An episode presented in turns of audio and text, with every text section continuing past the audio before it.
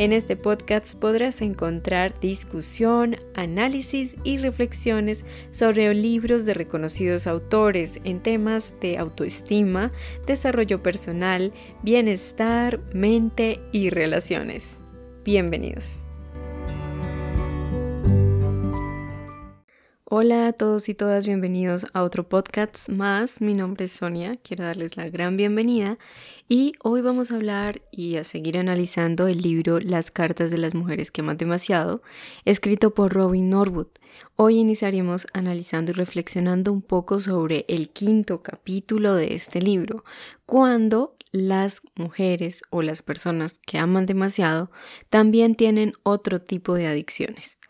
Como hemos visto anteriormente, o si no lo sabes aún, el amar demasiado hace referencia a la adicción a las relaciones eh, afectivas, a las relaciones intrapersonales, pero al tipo de relaciones dolorosas. Es la adicción al dolor emocional. Por ende, eh, trata cuando una persona no puede dejar una relación que le hace daño, que le lastima, que es infeliz y que no le es gratificante, pero aún así no puede tener el coraje ni la voluntad necesaria para dejar esa relación y detener el dolor. O si llega a dejar esa relación, continúa atrayendo o fijándose en otras personas que siguen encarnando ese dolor, que siguen representando ese desafío por luchar para cambiar a esa otra persona. Pero básicamente todos estos síntomas, cómo se origina esa enfermedad, cómo también se manifiesta en la etapa adulta, la estuvimos hablando en la primera serie que si aún no la has visto, pues te puedo invitar a que lo hagas. Estuvimos viendo el primer libro donde hablamos de este fenómeno, el amar demasiado. Eh, ahora pues vamos a ver qué pasa en el caso de la recuperación cuando hay una persona que ama demasiado pero que además tiene otro tipo de adicciones en su vida. Pueden ser adicciones a sustancias o adicciones a compulsiones, comportamientos, conductas. En este caso yo quisiera centrarme en una carta que está allí en ese capítulo, eh, que es la carta de Ronda. Y empieza a hablar ella básicamente cómo fue su historia para poder conocer este libro, ¿no? Las mujeres que aman demasiado. Y ella pues primero se identifica como una mujer alcohólica y por ende pues ya ha tenido contacto con un grupo de 12 pasos que son alcohólicos anónimos, comprendiendo que el alcoholismo también es una enfermedad. Hay algo interesante y es que a veces es difícil que veamos la adicción como una enfermedad, sobre todo cuando también hemos sido víctimas del adicto que nos ha lastimado y nos ha hecho daño. Sin embargo, pues aunque no tenga la culpa esa persona de haberse enfermado, sí es responsable de los actos y las consecuencias o las acciones que ha hecho hacia los demás. En este caso, pues bueno, ella se identifica como alcohólica. Pero ella también comenta que veía en su vida que las relaciones con los hombres o las relaciones sentimentales eran un campo en su vida bastante mm, tumultuoso, bastante eh, tormentoso y turbulento. Ella también le costaba mucho comunicarse con su cuñada, ¿no? Que fue una persona más bien que tuvo un matrimonio o unas relaciones un poco más estables. En cambio, ella pues todo el tiempo estuvo como divorciándose, terminando sus relaciones, eran poco duraderas y pues por supuesto muy dolorosas y muy traumáticas. Ella no podía entenderse con ella y aún así pues tenían buena intención.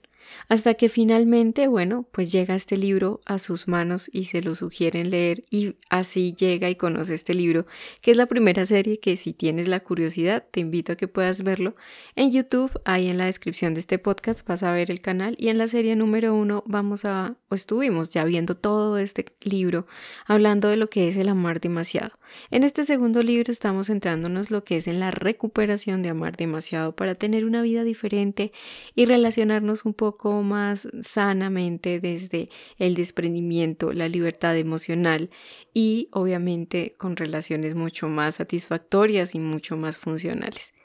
Bueno, pues cuando ella lee el libro para ella fue como un shock y yo creo que en lo personal también cuando lee el libro de las mujeres que aman demasiado fue un shock porque fue como conectar con muchas cosas que la cultura, a veces ciertas religiones eh, o ciertas filosofías te hacen ver que son normales, ¿no? La cultura, eh, las tradiciones familiares, las tradiciones sociales, como que es normal que, sobre todo en el caso de la mujer, como esos estereotipos, ella se haga cargo de un hombre, ¿no? Y que lo ayude a cambiar y que ella esté detrás de todo ese cambio y que este hombre es como, no sé, como un modelo a remodelar, ¿no? Como un proyecto a remodelar, arreglarlo, ¿no?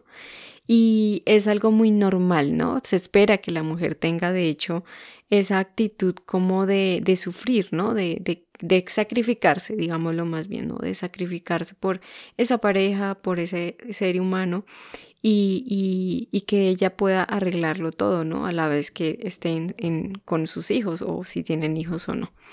Y pues así fue, ¿no? Ese mismo shock, pues yo me siento identificada con Ronda porque ella pues habla mucho de cómo entendió por fin qué era lo que ella tenía y qué era lo que ella le pasaba. Y es que pasa que cuando hay personas que aman demasiado, usualmente como es una enfermedad que se da más en las relaciones, eh, no es tanto como con una sustancia directamente, es mucho más difícil de comprender que primero es una adicción, ¿no? Segundo, pues por ende que es una enfermedad que progresa eh, afectando al individuo eh, si no tiene un tratamiento adecuado. Y pues eso le pasaba también a ella, ¿no? Ella con sus amigos, sus conocidos, siempre le decían como, pero tú por qué no dejas a esa persona, le daban muchos consejos y le hacían comentarios que ella primero no entendía, no entendía, ¿no? Que eso que también la gente te dice, ¿no? Eh, valórate, respétate, eh, ámate, amor propio, autoestima, date tu lugar. Y son un poco de, pues, obviamente que son con todo el amor del mundo y, y con esa buena intención, ¿no? Como esa buena voluntad que tienen los demás viéndote en esa relación.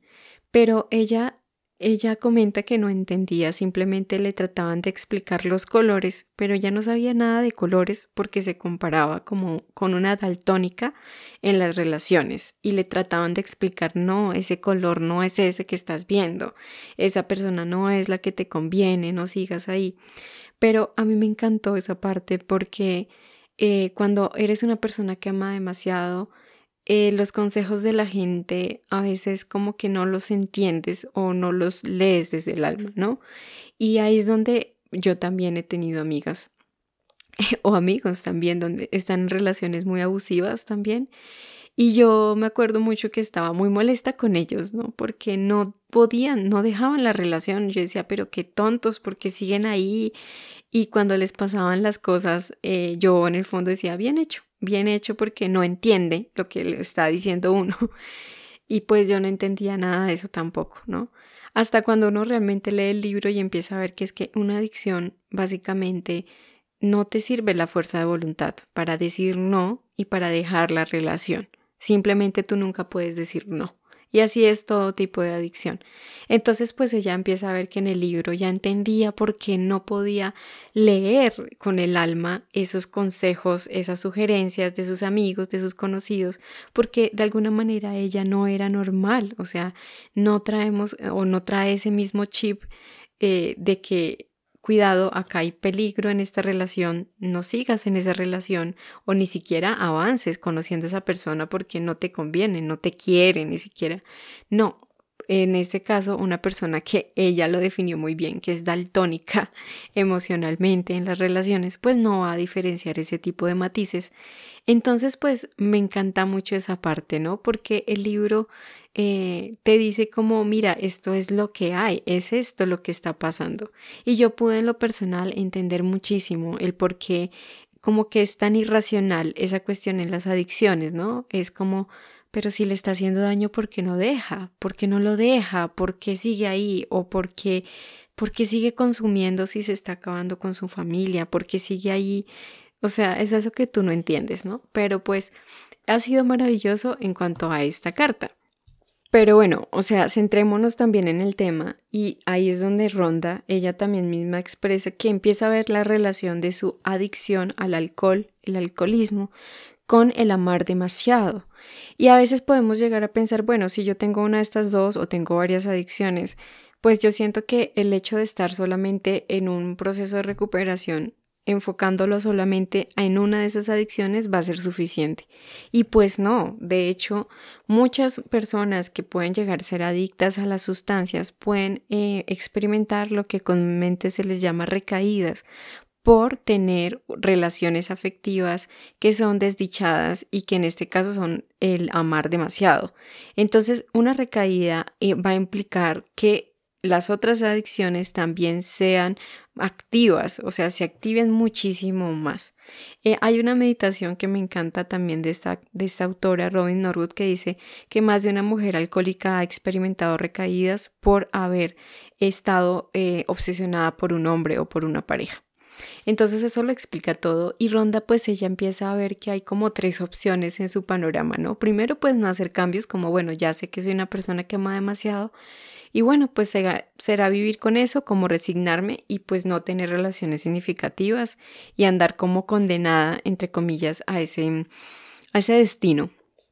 La segunda, pues, eh, es como alejarse completamente de las relaciones con los hombres, con los otros seres humanos, aislarse, no permitir que nadie se te acerque y también lo mismo, como ya dejarte y aceptar ese destino para ti.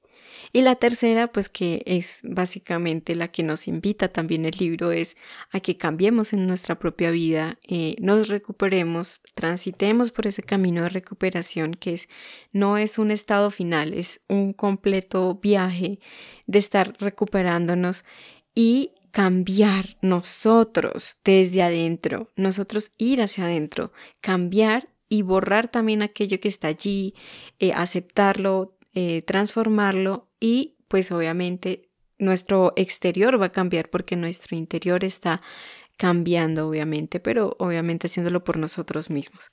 Pero bueno, hay otra cosa incluso muchísimo más interesante en todo esto de cuando es una adicción que alimenta a otra, ¿no?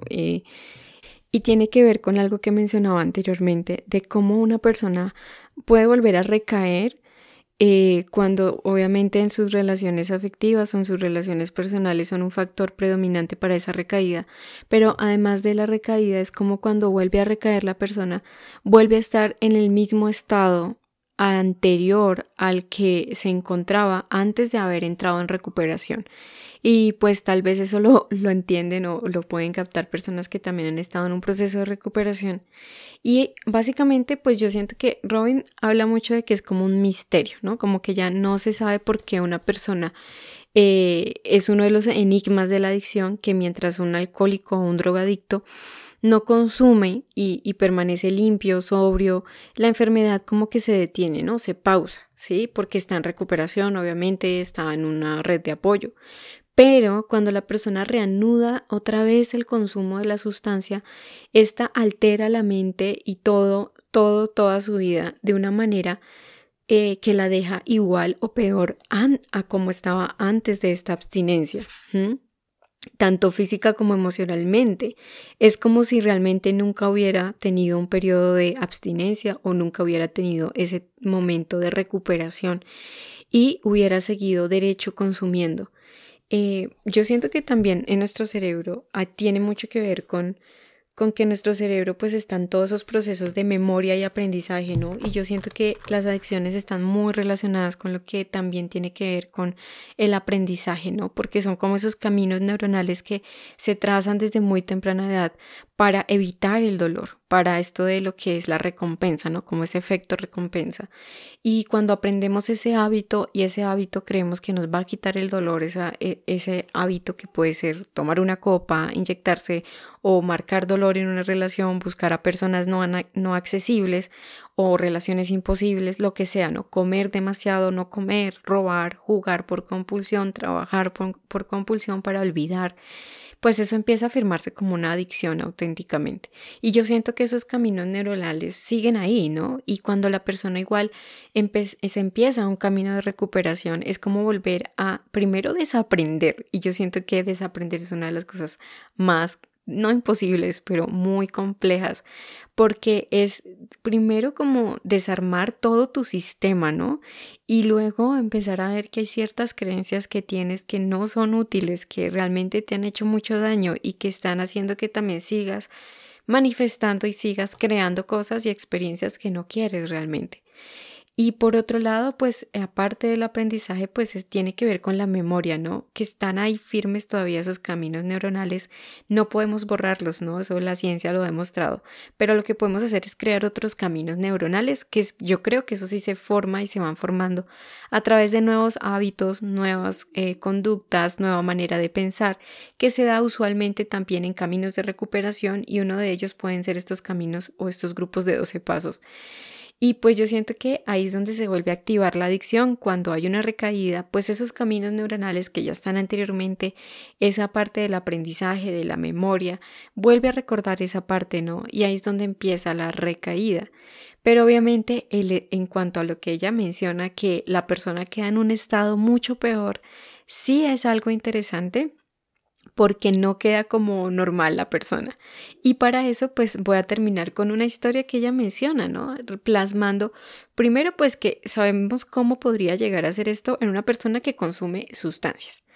Pero cuando yo leía estos libros, para mí era muy difícil entender cómo era el paralelo cuando se ama demasiado, porque pues no es una sustancia, ¿no? No es que te emborrachas pero después a medida que vas leyendo muchísimo más el libro y empiezas a ver las historias, por eso siento que también es bueno como centrarnos en las cartas, ¿no? Porque cartas de las mujeres que aman demasiado, pues son los relatos y son historias de personas que están atravesando la recuperación de amar demasiado, pero desde distintos ángulos y también desde distintos escenarios, porque pues todas las historias son diferentes. Y pues eh, habla pues de la historia de una mujer que ella también como una mujer que es pues adicta al dolor emocional en las relaciones, o sea, una mujer que ama demasiado, pues ella entró en recuperación, ¿no? Y se llama Gail. Ella pues entra en recuperación y empieza a tener varios tiempo de, de serenidad, de sobriedad, de estar tranquila, de mejorar con ella misma. Y son incluso en un periodo de cuatro años, ¿no? Que tenía una vida diferente, útil, feliz, en orden, manejable, satisfactoria, hasta que un día pues se encuentra con esa expareja y se la encuentra en la calle, ¿no? Y yo creo que ese tema de las exparejas es muy boom, así no sea desde las adicciones, porque pues una expareja uf, despierta mucha polémica, ¿no? Pero cuando lo encontró, pues charlaron un rato y él le dijo que le gustaría invitarla a almorzar. Ella pues mm, creyendo que pues bueno, ya llevó mucho tiempo en recuperación, ha estado tranquila, ha estado sobria, limpia, digamos así, de amar demasiado, mm, vio que esto pues era inocuo, ¿no? Como inofensivo, como que esto no representaba ningún riesgo y pues aceptó. Eh, finalmente pues quedaron unos días después para pues ir a la famosa cita esa y pues ella obviamente estaba muy ansiosa de ir a hablar con él, eh, contarle cómo había cambiado, cómo era su vida ahora y que pues guardaba incluso la esperanza de poder ayudarlo a él, ¿no? Porque este hombre pues ahí hay que aclarar, esa expareja pues e, era, es drogadicta, ¿no? En el relato. Y pues em, finalmente pues llegó el día y este hombre nunca llegó a la cita y pues ella quedó, como dicen, plantada, ¿no? Ahí, ahí sí fue donde ella se le despertó como de nuevo esa obsesión por buscarlo, ¿no? Y pues a Gail se le despierta el instinto de el amar demasiado, que fue primero buscar a la mamá de este hombre para ubicar a este adicto y poderle ayudar y decidió emprender esa búsqueda. Empezó, a, llamó a esta señora, discutió con ella para decirle que no le diera más dinero para que él tocara fondo, para que él pudiera reaccionar, eh, persuadiéndola también para que ella pudiera asistir a un grupo de anónimos para que se recuperara como coadicta, siendo la mamá de él. Eh, también desesperada buscando frenéticamente a esta persona. Recordemos aquí que el amar demasiado también tiene que ver muchísimo con el impulso desenfrenado de estar ayudando al otro, sí, de ver ay, ¿qué podemos hacer ahora para ayudar a esta persona? ¿Qué podemos hacer para buscarle ayuda?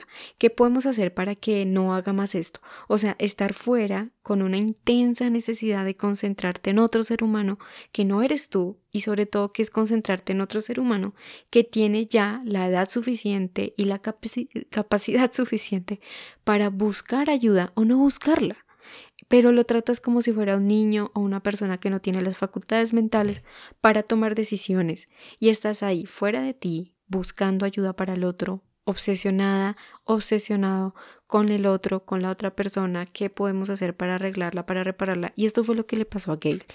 Ella hizo todo como un complot, ¿no? Tras de varios, esa maratón de varios días, em, pues nunca pudo encontrar a esa pareja, a esa expareja, no supo dónde estaba.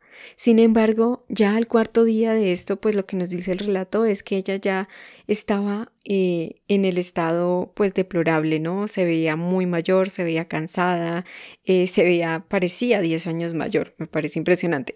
Eh, tenía ojeras, no había dormido, no había comido, estaba completamente conmocionada, temblando ansiosa em, en la obsesión.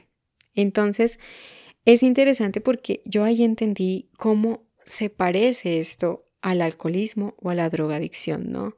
Y es que en el caso de amar demasiado fue el simple hecho de haber aceptado un contacto, una charla, algo que parece inofensivo con ese hombre o con esa expareja o con esa persona que te representa la ansiedad, que te representa ese desafío, que te representa esa obsesión, esa alergia, es lo mismo equivale a lo mismo que hubiera tenido el efecto de que un alcohólico sobrio hubiera tomado solamente una copa de licor.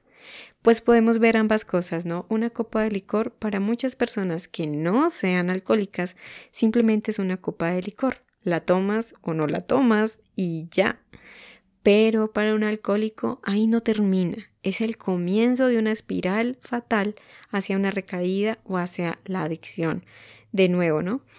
Y en el caso de amar demasiado es lo mismo, ¿no? Para cualquier persona que no tenga esta adicción, pues es una charla con una expareja, es ir a almorzar, no vino, no volvió, bueno, pues sigo mi vida, voy a mi casa, mm, olvido el tema, no vuelvo como a querer tener como contacto con una persona así, incluso si fue una persona que tiene problemas o no lo sé, cada quien decide, ¿no? Pero básicamente no se obsesiona, no genera ansiedad y sigue su vida. Pero es lo mismo, cuando es una adicción, pues ahí vemos que la espiral fue entrar a activarse la adicción, a obsesionarse y a buscar una y otra vez ese, em, ese reto de cambiar y mejorar a la otra persona, ¿no? Según lo que creemos que debe cambiar. Entonces, pues ahí llegamos al siguiente dilema que estaremos mencionando en el siguiente episodio, que me gustaría que me acompañaras en el próximo, donde hablaremos, bueno, entonces, ¿cómo hacemos esto? El alcohólico puede cerrar la botella, puede dejar de entrar a un bar o a esos lugares donde, bueno, sirven licor, a una fiesta, a esos eventos donde puede encontrar el licor, pero también el, el, drogadicto puede dejar eh, de, frecuentar esos lugares o esas personas con las que consumía, pero ¿qué pasa con una persona que ama demasiado? ¿no? ¿Qué pasa cuando nosotros no podemos dejar de relacionarnos? ¿no? Tenemos que seguir ahí con no solamente una pareja, con una familia, con personas en el trabajo, Aún en estos tiempos somos personas muy sociales y eso está en nuestra esencia como seres humanos. También pasa con las personas que tienen trastornos alimenticios, ¿no? También es lo mismo, no podemos dejar de comer, tenemos que comer para vivir, así como tenemos que relacionarnos como una necesidad esencial como seres humanos.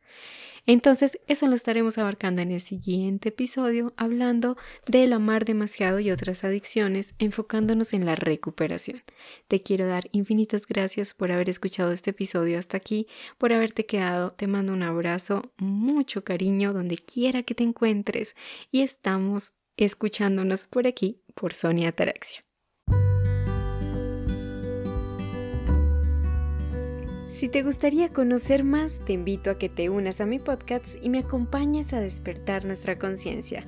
Conoce mucho más en el canal de YouTube de Sonia Ataraxia y encuéntrame como Sonia-Ataraxia en Instagram, Twitter, entre otros.